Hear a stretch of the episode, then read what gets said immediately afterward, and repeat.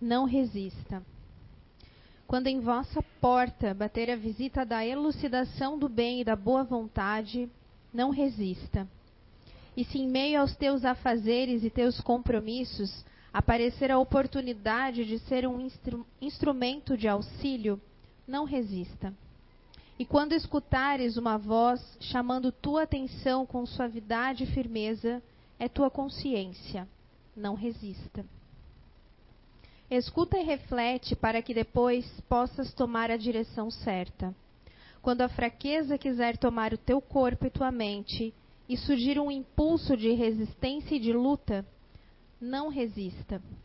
E ao te sentires amparado e guiado, para não revidares ao insulto e calúnia, atende e não resista, pois que após o insulto e a calúnia, diante do teu silêncio, virá a verdade e, como resultado, uma calma, e logo depois a verdade se fará presente. Quando, ao encontrar os irmãos ou aqueles que te criticaram e de alguma forma te ofenderam, não resista, pois que a crítica é uma excelente amiga na reflexão de nossos atos e no aprimoramento do nosso proceder. E por fim, quando os sentimentos de emoção, piedade e reconciliação te assaltarem, deixa-os penetrar em teu ser e não resista. Não resista à tua própria transformação e ao homem novo, ser que traz a conciliação com tua própria luz. Não resista ao teu próprio amor e, acima de tudo, ao teu melhoramento. Não resista. Jacob psicografia recebida pelo médium Zé Araújo na reunião mediúnica da CEIU, Recanto do Saber, em 26 de outubro de 2008. Obrigada, meninas. Boa noite a todos. Sejam muito bem-vindos. Boa noite aos internautas. Obsessão e suas máscaras. Existe um livro chamado A Obsessão e Suas Máscaras, escrito pela Marlene é, Nobre. Esse livro ele é um estudo aprofundado sobre o tema obsessão e sobre pensamento. Na verdade, é uma coletânea que ela fez sobre esses dois temas de toda, toda a, os livros do André Luiz, psicografado pelo Chico. Tá? Então, de repente, quem quiser é, algum ler sobre o assunto obsessão ou sobre a questão do pensamento monoideia, não quer ler todos os livros né, do André Luiz, se quiser, tem é, várias partes deles nesse livro da Marlene Nobre. Mas o meu assunto com vocês hoje sobre o tema obsessão e suas máscaras, eu vou abordar um pouco diferente nós vamos ver que personalidade e máscara. Personalidade vem da palavra latina persona, que era usada para se referir a uma máscara utilizada por atores gregos em peças teatrais. Ou até hoje, né? Tipo aqui no Brasil, que tem o carnaval, é usado as máscaras, né? Só que essas máscaras, elas tinham a finalidade de projetar uma determinada aparência adequada ao papel que seria interpretado, trazendo para a nossa palestra de hoje uma determinada aparência. Hoje nós vamos tratar essa de determinada aparência como as máscaras, as personalidades que nós usamos em cada encarnação que nós temos. E nós vamos usar também o papel que seria interpretado como sendo cada uma das nossas existências, cada uma das nossas encarnações. Que as máscaras que usamos são as maneiras como a nossa personalidade se apresenta ao meio onde convivemos e para o mundo e quem nos relacionamos.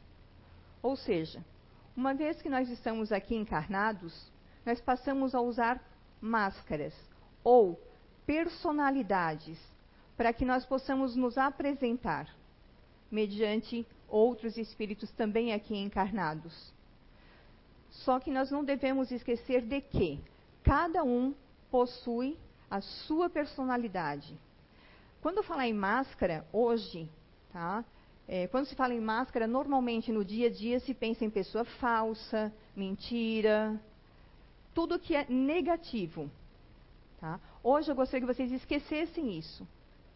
Esquecessem essa é, ideia que se tem sobre a máscara, máscara ser algo totalmente negativo. Máscara hoje nós vamos ver como sendo a nossa personalidade em cada encarnação. O que nós estamos aqui, que máscara nós estamos usando nesta encarnação. E as máscaras que usamos são intermediárias entre a nossa essência, alma, aqui encarnados, e a nossa exterioridade, persona, pelo qual nos apresentamos, ou seja, personalidade atual, hoje, aqui. A personalidade é a combinação de fatores biológicos, socioculturais e psicológicos. Biológicos, como, por exemplo, a raça, cor da pele, cabelo. Sociocultural, educação, a cultura né, em si, as crenças, os valores. E os psicológicos, temperamento, caráter, habilidade, capacidade intelectual, entre vários outros. Nós temos nos livros da codificação e vários outros livros da doutrina espírita que nós lemos e muitas vezes nós temos curiosidade, né? Ah, mas por que, que eu vim assim? Por que, que eu tive que vir com 1,62m, eu acho? É, a pele clara, olhos azuis, nasci numa família assim, por que, que eu tenho determinada doença hereditária ou algo nesse sentido? Quem aqui já nos fez essa pergunta? Todo mundo? Não? Sim? Pois é. Eu sempre me questionei, né? Muitas vezes, mas por quê, né? Por, quê? por que, que eu não cresci um pouquinho mais? Por que, que eu não fiz assim? Mas não, está dentro do nosso é, planejamento reencarnatório. E esse conjunto de características é que nos diferencia um dos outros e reflete na maneira de cada um enxergar a si mesmo e aos outros, bem como na forma de reagir aos fatos da vida e encarar as situações. Ou seja, cada um aqui tem uma forma de agir, reagir e encarar as situações. A gente deve lembrar que o espírito, ele é único. Cada um aqui é um espírito, hoje encarnado, mas é único. E cada encarnação que nós temos, nós temos uma personalidade. E essa personalidade vem exatamente desse planejamento dessas dos fatores biológicos, socioculturais e psicológicos. Mas por que esse conjunto de características? Por que juntar tudo isso né, numa personalidade? Exatamente para que em cada encarnação que nós estivermos aqui na Terra, nós vamos precisar, cada um aqui, de uma máscara, de uma personalidade. Para quê? Por que, que nós estamos aqui hoje encarnados? Para tentarmos nos melhorar, não é? Para tentarmos passar pelas provas que nós nos dispusemos. Que nós assumimos o nosso plano reencarnatório também, não somente a nossa parte biológica, né, física, mas também nosso plano reencarnatório, em vir para de repente aprender a perdoar, a ser mais humilde, e daí por diante. No livro Missionários da Luz, do André Luiz, é um dos que mais fala sobre planejamento reencarnatório. Tá? Se de repente alguém tiver interesse, nessa obra, Missionários da Luz fala bastante sobre a questão do planejamento reencarnatório. Neste momento, encarnados, nós temos alguns exemplos de máscaras que nós estamos usando lembrando que Não é máscara no sentido, ah, é falso, é isso, é aquilo. Não, máscara no sentido de personalidade. Que podem ser altruístas, autossuficiente, carinhosos, desconfiados, egoístas, briguentos, honestos, carentes ou parasitas, mentirosos, narcisistas, otimistas ou pessimistas, sofredores, sonhadores, positivo e negativo, né? Está ali misturado. Mas isso é para que a gente lembre de que não existe uma personalidade boa ou ruim, certa ou errada. São as maneiras de ser que vão compor a personalidade de cada um, que faz parte da alma, da essência de cada um. Porque, em primeiro lugar, nós somos espírito.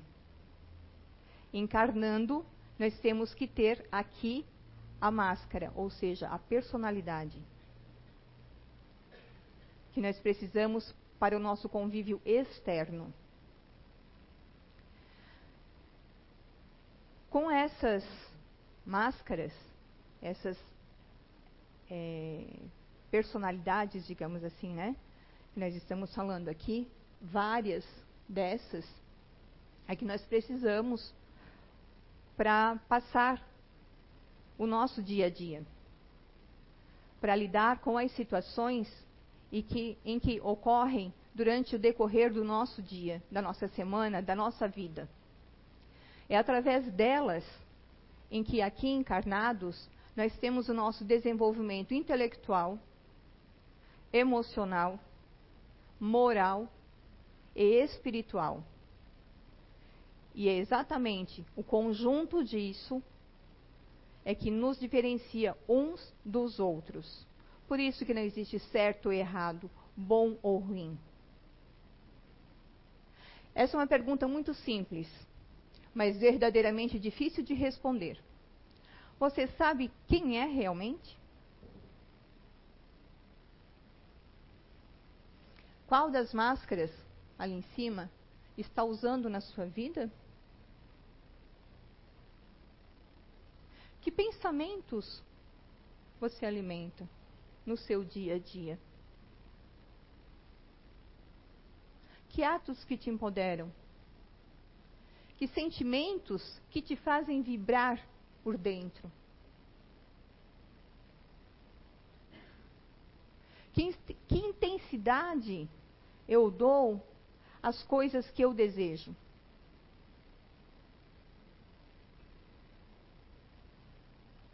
Parecem perguntas simples, não parece? Principalmente a primeira, né?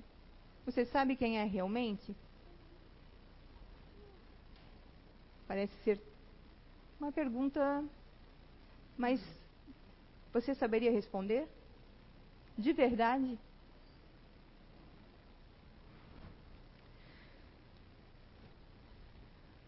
Aqui, né? Que intensidade dou às coisas que desejo?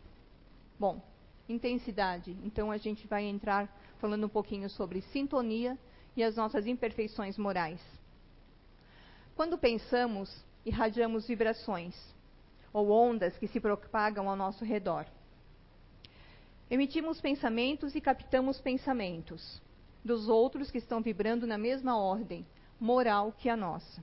Ou seja, atraímos aqueles que possuem o mesmo padrão vibratório que o nosso seja ele um espírito desencarnado ou seja ele um espírito encarnado. Por isso que quando muitas vezes nós nos sentimos mal ou nos sentimos bem, essa responsabilidade é nossa. Nós temos as companhias ao nosso redor devido ao nosso comportamento, aos nossos sentimentos, e aos pensamentos que nós temos. Um exemplo real dessa questão do padrão vibratório, é, muitas vezes, quando nós vamos em algum lugar ou encontramos alguma pessoa, nós sentimos uma mudança do nosso estado de espírito. Algumas vezes a gente se sente mais alegre, outras vezes a gente se sente mais triste. Ou muitas vezes a gente fala, é, nossa, que energia boa. Ou nossa, que energia pesada. Muitas vezes, quando nós entramos em algum lugar, não é assim? Ou estamos perto de alguma pessoa, nossa, como eu fiquei ruim perto daquela pessoa. Ai, nossa, vou ficar aqui, tá tão bom. É ou não é assim? Muitas vezes, né? Essa sensação do bom ou do ruim, de se, se sentir bem ou não se sentir tão bem, é o reflexo que nós sofremos exatamente dessas vibrações. Porque nós somos como antenas. É, nós captamos e emitimos ondas. Essas ondas são os nossos pensamentos que nem fala ali, né? Pensamos irradiamos vibrações ou ondas que se propagam ao nosso redor. Então, basta que nós estejamos sintonizados, lembrando que não é só com o espírito desencarnado, é com o encarnado também, tá? Que nós vamos atrair pensamentos, sentimentos iguais aos nossos. E essa sintonia vibratória, ou a afinidade, né? Que a gente também chama, é, da mesma forma que ela atrai, ela pode repelir. Por quê? Porque se eu estou é, com uma vibração boa, vamos dizer assim, eu estou calmo, eu estou tranquilo, eu não estou tendo nenhum tipo de pensamento é, ruim, e alguém emitir algum pensamento é, de raiva ou algo nesse sentido que está contrário ao que eu estou sentindo, não vai chegar até mim. A minha vibração positiva, ela vai repelir a negativa. Agora, se eu também estou dentro desse padrão vibratório, que eu estou impaciente, estou brava, estou com raiva, e alguém a pessoa muitas vezes não precisa nem emitir isso para mim. Basta estar no ar. É atração. Pensamento positivo atrai pensamento positivo. Pensamento negativo atrai pensamento negativo. Não necessariamente alguém emitindo esse pensamento, mas pensamentos que estão no ar. Por isso que a gente diz que são ondas que se propagam. E aí eu pergunto para vocês, hoje, final do dia, o que foi alimentado dentro de cada um aqui?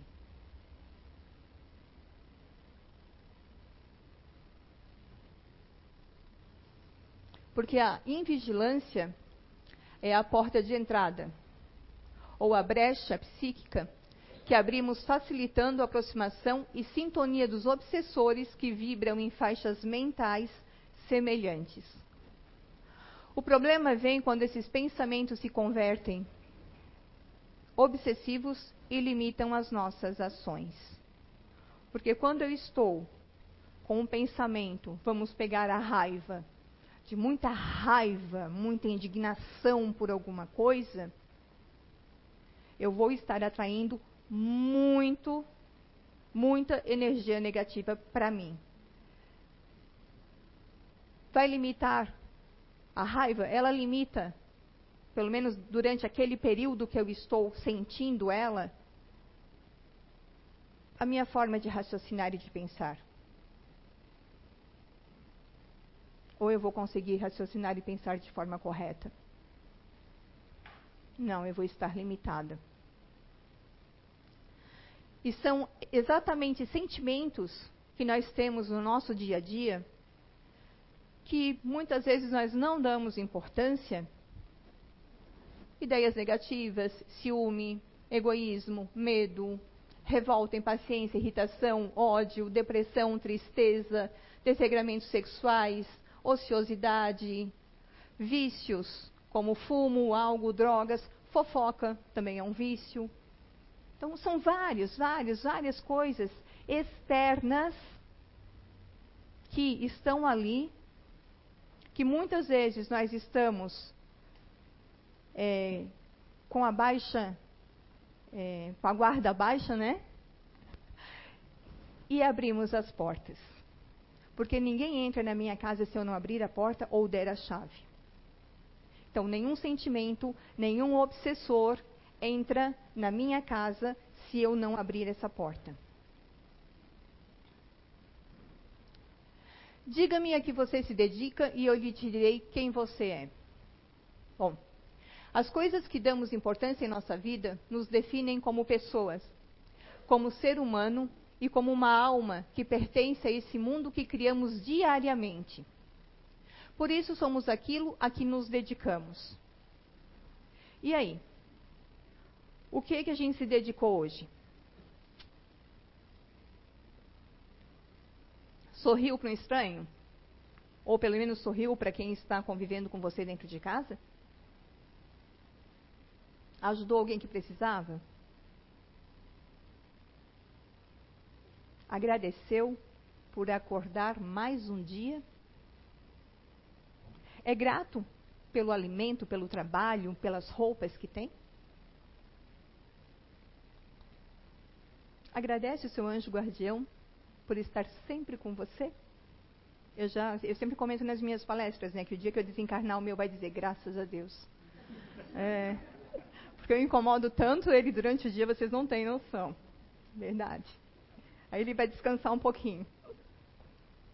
Ou a gente alimentou notícias ruins. Não cortou uma fofoca que chegou. Reclamou de alguma coisa sem necessidade. Acha que a vida do outro é melhor? Que a vida do outro é mais fácil? Porque a gente olha, né? Muitas vezes, nossa, a vida dele é tão boa, olha só, nossa. Mas e dentro daquela pessoa? Você não sabe como é. A essência, o que está ali, os monstros que ela tem dentro dela. Ninguém vê, ninguém sabe. E aí, uma coisa que eu acho interessante para quem está na doutrina espírita, principalmente, é que quando acontece alguma coisa negativa na nossa vida, é, alguém é culpado. Eu não sou culpado. Alguém é culpado. Ou ainda, quem começa a frequentar a doutrina, ou já está muito tempo né, dentro da doutrina, o espírito é culpado. Só pode ter um obsessor perto de mim. A culpa não é minha, é do obsessor. Mas aí eu pergunto assim para vocês: se a culpa é do obsessor, ele está ali te atrapalhando, te incomodando, por quê?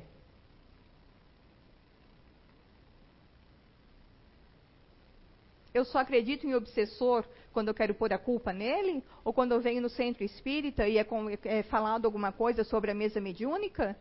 Que aí é doutrinado um espírito obsessor, que eu particularmente gosto de falar um espírito equivocado, porque de repente a gente vai desencarnar, quem sabe a gente não vai vir como obsessor também. Não é? Afinal de contas, quando a gente desencarna, a gente não vira bonzinho. Se eu sou assim agora, morrer, eu vou para lá, para outro lado desse jeito. Com todas as imperfeições que eu estou aqui, eu vou para o lado de lá. E com as coisas que eu estou tentando, né? Fazer de boa, né? Aprendendo, eu também vou levar para o lado de lá. Mas então, por que culpa de obsessor? Por que sempre falar em obsessor? Quando muitas vezes nós encarnados obsediamos quem está aqui também. Obsessor não é só espírito desencarnado é encarnado também. Às vezes pior do que o desencarnado. E pior que tudo ainda, é aquele que é auto se obsedia. Se tem obsessor perto, o obsessor vai embora, né? Porque você está fazendo o trabalho dele, ele não precisa fazer nada. Não é verdade? Obsessão, gente, aspas, né? ela está ao nosso redor o tempo todo. O tempo todo. Tudo vai da importância que eu vou dar às coisas. Infelizmente, quando nós estamos aqui encarnados, nós damos mais importância às coisas materiais do que às espirituais. Muitas vezes eu quero ter e esqueço de ser. E isso se torna muitas vezes é, inconsciente. Por isso que é muito importante nós pararmos às vezes e refletirmos sobre o nosso dia. Ah, mas eu não consigo parar todos os dias e fazer uma reflexão. Tá, tudo bem. Então para, sei lá, de dois em dois dias, de três em três, mas para. Ou quando acontece alguma coisa na tua vida, para para observar o porquê.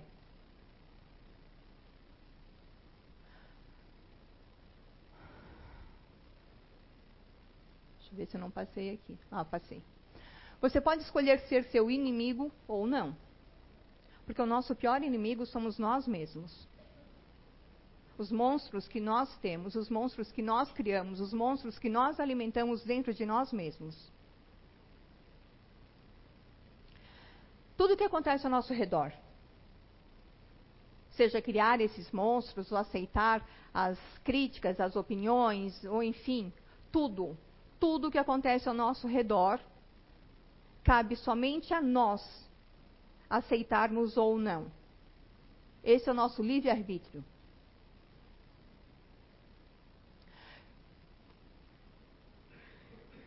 Como podemos, como posso começar a deixar de ser meu próprio inimigo? Olhando para dentro de si mesmo e se conhecendo. A Kátia falou aqui no início sobre o projeto Identidade Eterna. Nossa, mas eu não consigo. Ah, eu não me entendo ou eu preciso de ajuda. Peçam ajuda se vocês precisarem. A um amigo, a, a casa.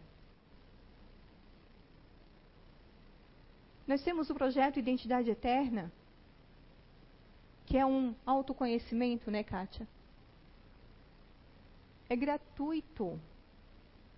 O SOS emocional, que já começou, é gratuito. Não se conhece quem não quer. Porque falta vontade nas nossas ações muitas vezes. Nos falta vontade de mudarmos a nossa forma de ser. E começar a ver os erros não como um fardo e uma vergonha, mas como algo com que se aprende para fazer melhor depois. E começarmos a pensar que não há aprendizado sem erros, normalmente as nossas maiores lições, os nossos maiores aprendizados foram com os nossos erros. Com eles aprendemos mais do que imaginamos, mas não devemos usar isso como desculpa. Nos acomodarmos. Porque quando temos sentimentos, emoções, nós devemos fazer uma leitura de onde é que está vindo. Um exemplo. Uma pessoa recebe uma promoção no trabalho. Mas eu queria aquela promoção. Eu lutei tanto. Eu estudei. Eu fiz hora extra. Fiz tudo o que eu podia. Porque eu queria aquela promoção. Era meu sonho, era minha realização aquilo.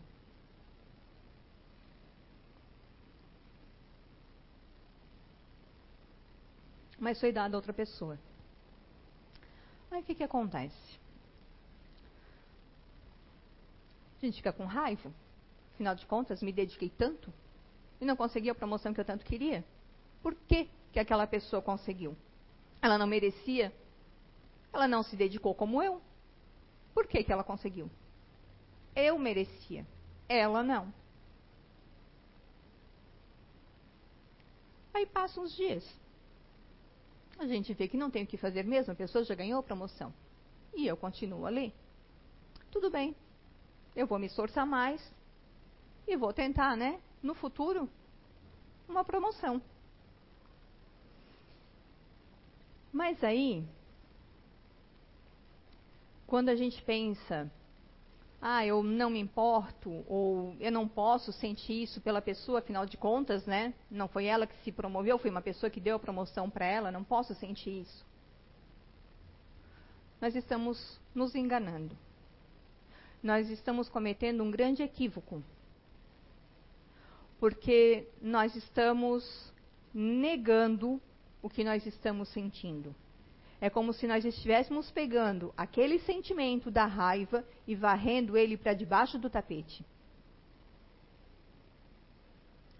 Se eu não estou enfrentando o problema, nesse caso, a minha raiva, né, o sentimento que eu tive, ele vai reaparecer em algum momento. Vai acontecer novamente quando algo que eu muito, que eu espero, que eu muito quero, que nem aquela promoção, não aconteça. O sentimento da raiva vai vir. Então, o que eu tenho que fazer? Em vez de negar esse sentimento.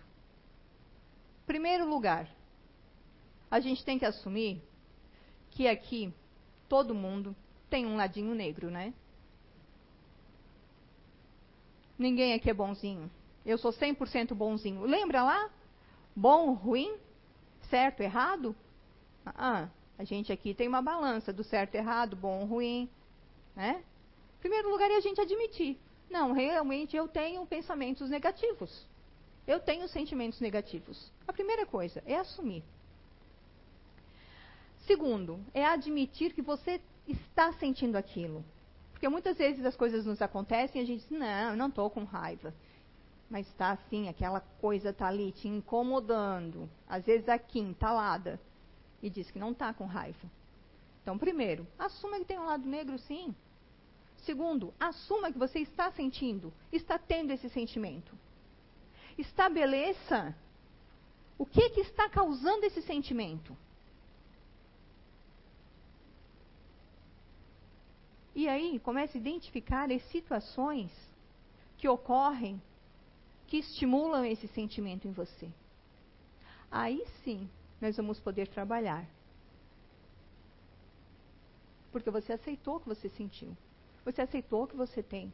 E você está descobrindo em você quais são as situações que esse sentimento, que essa raiva aparece. Que na verdade, se parar para pensar, não era raiva que a pessoa tinha, não, era inveja, né? A raiva, na verdade, só camuflou ali um sentimento de inveja, se parar para pensar. Porque ela conseguiu e eu não. Então, nem sempre um sentimento está sozinho. Normalmente ele vem bem mais acompanhado.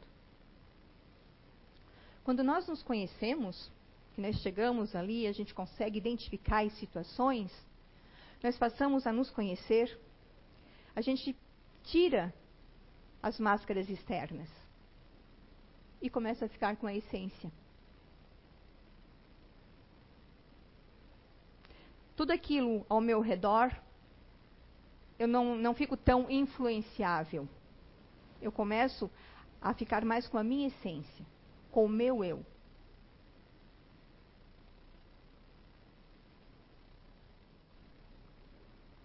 Afinal de contas, somos obrigados a usar máscaras ou devemos tirá-las? Na verdade, o que importa é a consciência de que elas representam faces da nossa personalidade, que vem da nossa alma, como partes do todo que nós somos. Porque aqui encarnados nós somos a essência, que é a alma, e a personalidade, que é a forma que nós estamos atuando aqui nessa encarnação. Não se trata de eliminar as máscaras, mas de aprender a conviver com elas, nosso cotidiano, o nosso dia a dia. Até que um dia não tenhamos mais necessidades delas. Nós somos seres em constante evolução, né? Será que eu particularmente acho que milhões de anos, se é que um dia eu chego lá, né? de ser um ser superior e não precisar mais das máscaras. Ir para um plano, é, um astral diferente, não ser mais aqui da Terra. Estou bem longe, né? Mas a gente está aqui encarnado, significa que a gente tem chance de tentar nos melhorar, não é? O que importa é a gente não desistir. A gente sempre tentar se conhecer, tentar se melhorar, fazer valer a pena esta encarnação. E são alavancas quando podemos mostrar um pouco mais da nossa essência interior em atitudes. E são margens dando-nos a noção dos nossos limites e das nossas competências. Até onde eu posso ir com as minhas ações? Até onde eu posso ir que não vai me prejudicar e muito menos prejudicar o meu próximo? Esse caminhar mascarado nos conduz na trajetória rumo à plenitude espiritual.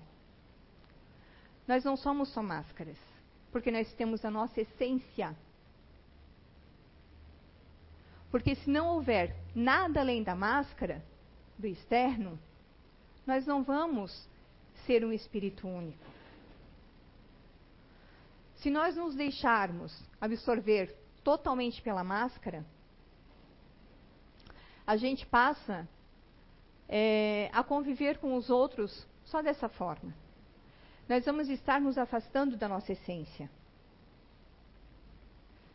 Nós vamos estar esquecendo de sermos nós mesmos, perdendo o foco desta encarnação, que é a nossa busca pessoal. Nós não podemos ficar sujeitos a sermos escravos das vontades dos outros, do que os outros vão pensar de nós, do que a mídia exige em padrões.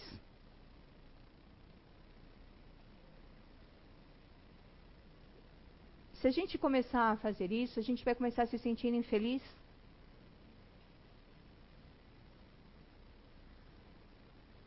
Porque a gente vai começar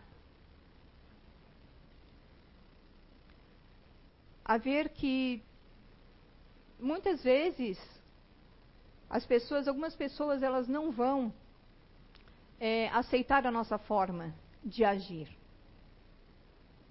a nossa forma de pensar, as nossas escolhas. E se nós nos sentirmos contrariados, eu vou me perder. E se eu começar a me perder para o externo, o que acontece com a minha essência?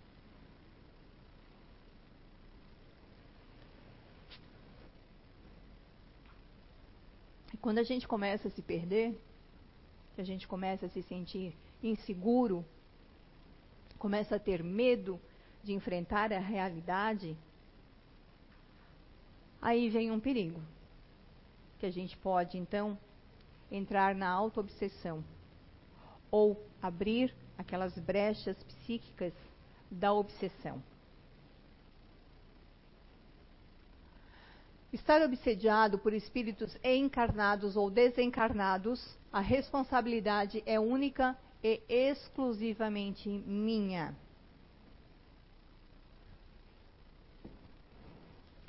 São algumas situações que pode acontecer no meu dia a dia. Algumas situações em que eu vejo acontecer com pessoas no meu dia a dia E o que eu faço?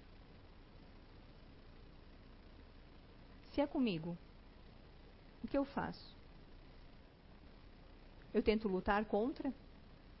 Eu busco a vontade para lutar contra?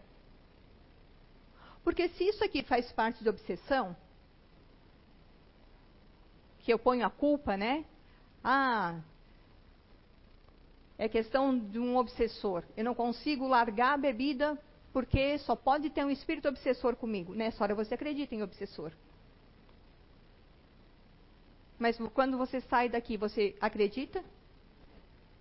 Ou quando você entra aqui e ouve se falar sobre obsessão, Você tenta mudar as suas atitudes? Tenta se policiar?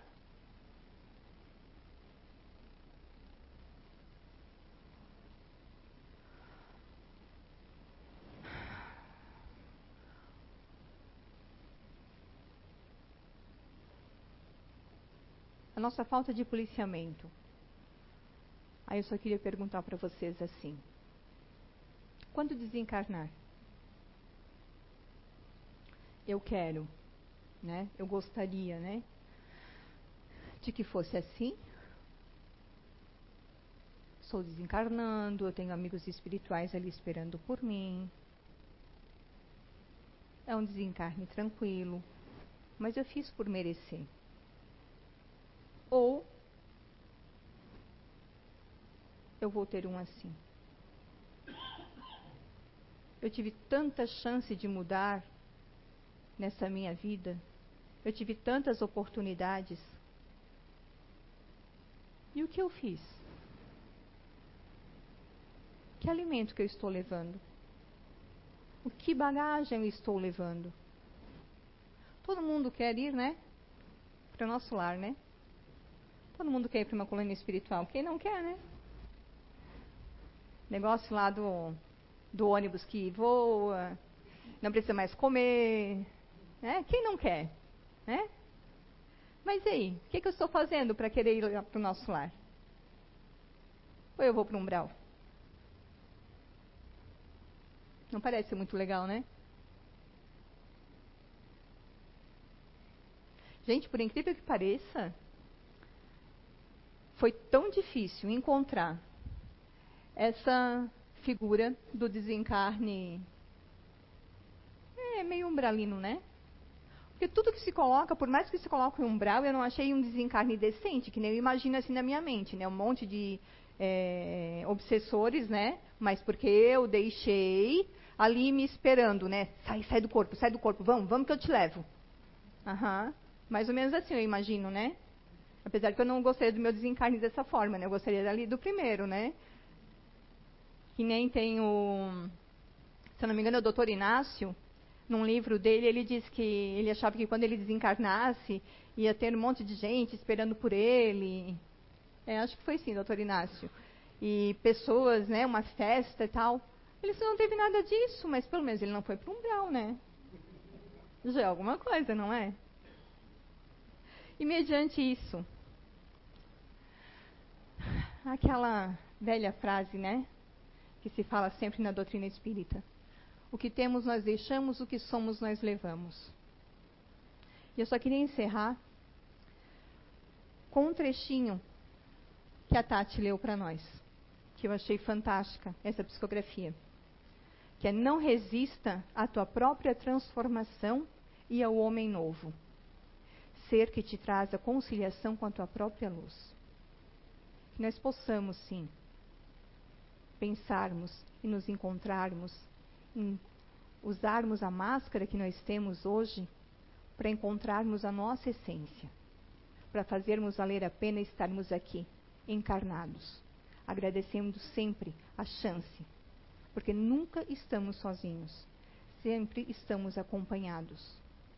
Mesmo que nós não vejamos os irmãos, nosso anjo guardião, amigos espirituais, a gente pode não ver eles, mas eles estão sim. Até mesmo quando nós desistimos de nós, eles não desistem. Uma boa semana.